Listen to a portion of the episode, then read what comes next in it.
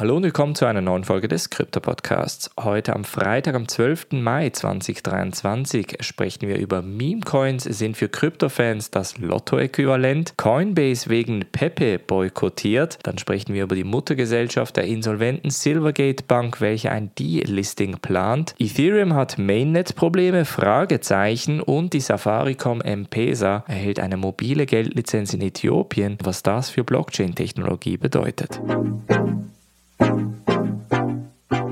springen wir in diese erste News Story. Und zwar geht es natürlich wieder mal um Meme-Coins, denn viele spielen in der Hoffnung, auf lebensveränderndes Geld zu stoßen, aber nur wenige werden mit dem Jackpot davonkommen. Das sagt der Leiter der Forschung von Matrixport, denn in der letzten Woche haben Meme-Coins eine enorme Wiederbelebung erfahren. Kryptotokens wie Pepe und Milady haben trotz eines kaum erkennbaren Nutzens beeindruckende Preissprünge verzeichnet. In einem Gespräch mit Cointelegraph am 10. Mai schlug Markus Thielen von Matrixport vor, dass einige Käufer von Meme-Coins Ähnlichkeiten mit denen aufweisen, die an der Lotterie teilnehmen. Es gibt zahlreiche Studien darüber, wie die meisten Menschen in niedrigeren sozioökonomischen Klassen Lotto spielen, da dies ihr Weg ist, aus ihrer niedrigeren wirtschaftlichen Klasse herauszukommen. Das sagt er und fügte hinzu, die Menschen, die in der Lotterie spekulieren, versuchen schnell Geld zu verdienen und ich denke, das ist bei Krypto sehr ähnlich. Ein Meme-Coin, der in der letzten Zeit Aufmerksamkeit von Enthusiasten auf sich gezogen hat, ist natürlich Pepe, eine Kryptowährung,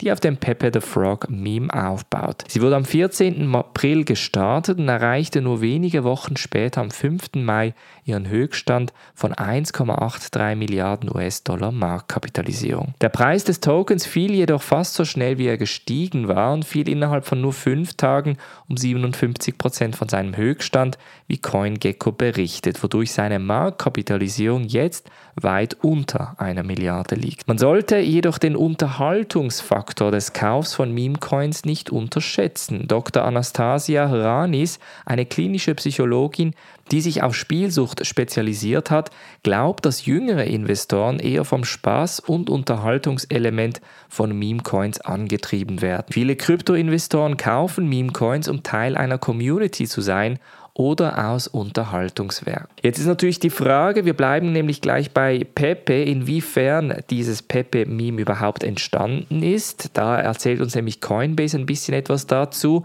und wird eventuell deswegen auch boykottiert.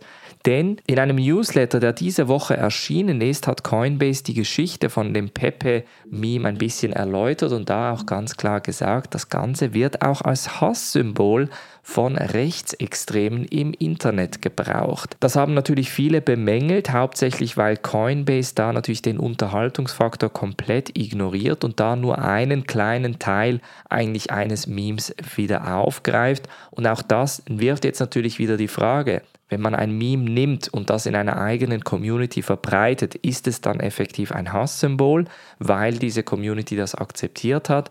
Oder sollte man es einfach als Meme behandeln und schlussendlich auch als Meme belassen? Das hat dann so weit geführt, dass einige Leute auf Twitter auch öffentlich gesagt haben, dass sie Coinbase nun boykottieren werden.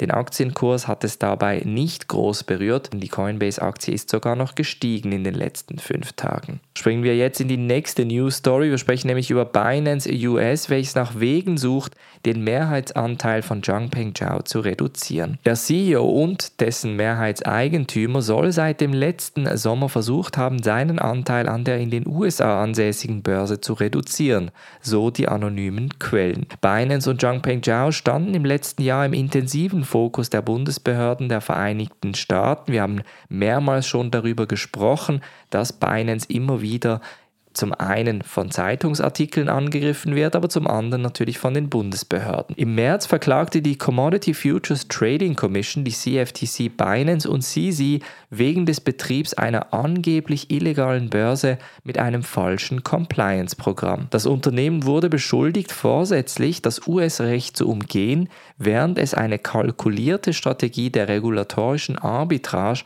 zu ihrem kommerziellen Vorteil verfolgt. Als Reaktion auf die Klage behauptete Binance, regulatorische Konformität umzusetzen und sagte gegenüber Cointelegraph, wir haben einen robusten Drei-Linien-Ansatz für Risiko und Compliance implementiert. Seitdem sollen die Chefs von Binance US angeblich nach Wegen suchen, den Anteil und Einfluss von Sisi auf das Unternehmen zu reduzieren, da sie befürchten, dass sie bestimmte regulatorische Lizenzen möglicherweise nicht erwerben können, solange Sisi der Mehrheitseigentümer bleibt. Im Februar verklagte die SEC Paxos den Emittenten von Binance Stablecoin BUSD, was zum Ende des Mintens führte. Der Regulator blockierte derweil die Genehmigung eines Binance US-Antrags für Vermögenswerte, die der insolventen Kryptoleihfirma Voyager Digital gehören. Es scheint, dass die Securities and Exchange Commission, die SEC, gezielt amerikanische Kryptobörsen ins Visier nimmt, um sie den gleichen strengen Vorschriften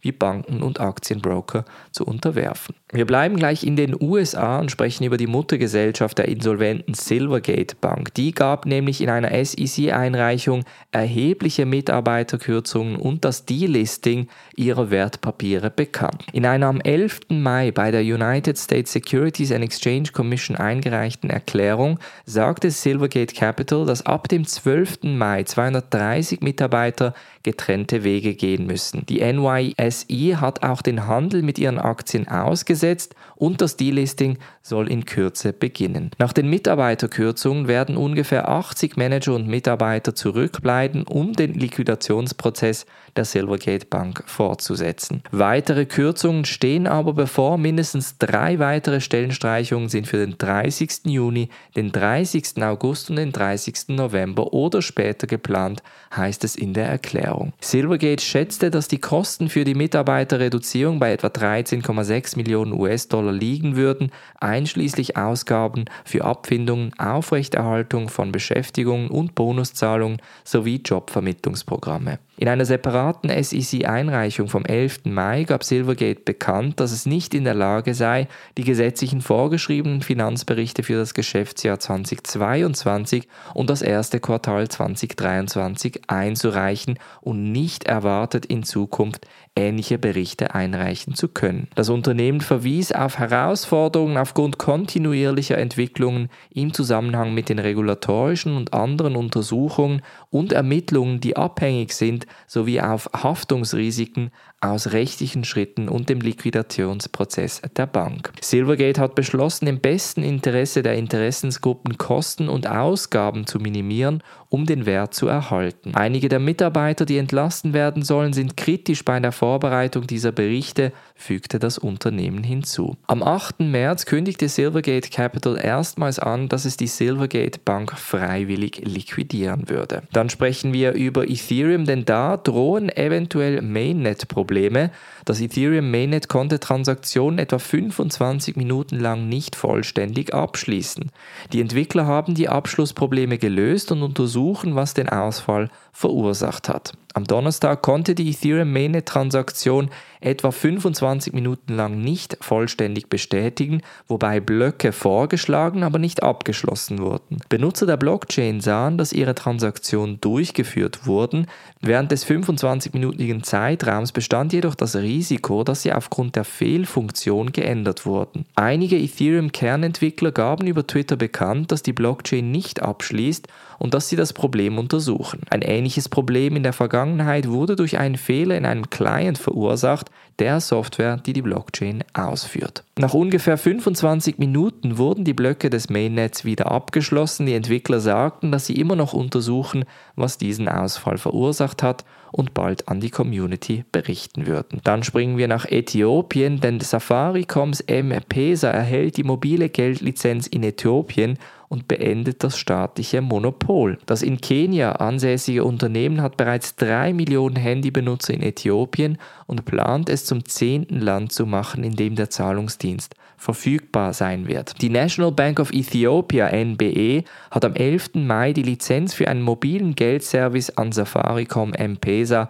Mobile Financial Service erteilt. Bisher war nur Telebir Teil des staatlichen Ethio Telekom Netzwerks auf diesem Markt tätig. Safaricom zahlte Berichten zufolge 150 Millionen US-Dollar für seine Lizenz und plant den M-Pesa Service im zweiten Halbjahr des Jahres zu starten. M-Pesa ist bereits in neun afrikanischen Ländern und Afghanistan verfügbar und bietet Finanzdienstleistungen für Menschen über ihr Mobiltelefon an, unabhängig davon, ob sie ein Bankkonto haben oder nicht. Und das hört sich natürlich sehr stark nach einer Mission an, wie wir sie auch in der Kryptowelt verfolgen. Obwohl der rechtliche Status aber von Kryptoassets in Äthiopien unklar ist, öffnet sich das Land langsam für eine größere Digitalisierung im Finanzwesen. Die NBE schrieb in seiner Ankündigung, die NBE wird Maßnahmen ergreifen, um das digitale Finanzökosystem Äthiopiens zu vertiefen. Wir werden die Verbreitung von digitalen Zahlungssystemen als Ersatz für bargeldbasierte Transaktionen in der Wirtschaft nachdrücklich unterstützen. Die auf der Blockchain basierende Zahlungsplattform Fuse hat angekündigt, dass ChromePays dezentralisierter Identitätsdienst in das Land gebracht wird. Die lokale Organisation Projekt Mano setzt sich für die Bitcoin-Adoption ein und die Cardano-Blockchain zum Beispiel hat stark in die Infrastruktur investiert, die von Regierungsdiensten im Land genutzt werden kann. Kann also sehr gut sein, dass wir sehr bald in Äthiopien weitere Kryptodienstleister und Finanztech-Dienstleister erleben werden. Das war's von der heutigen Folge. Wir hören uns am Montag wieder. Habt ein schönes Wochenende, macht's gut und bis dann.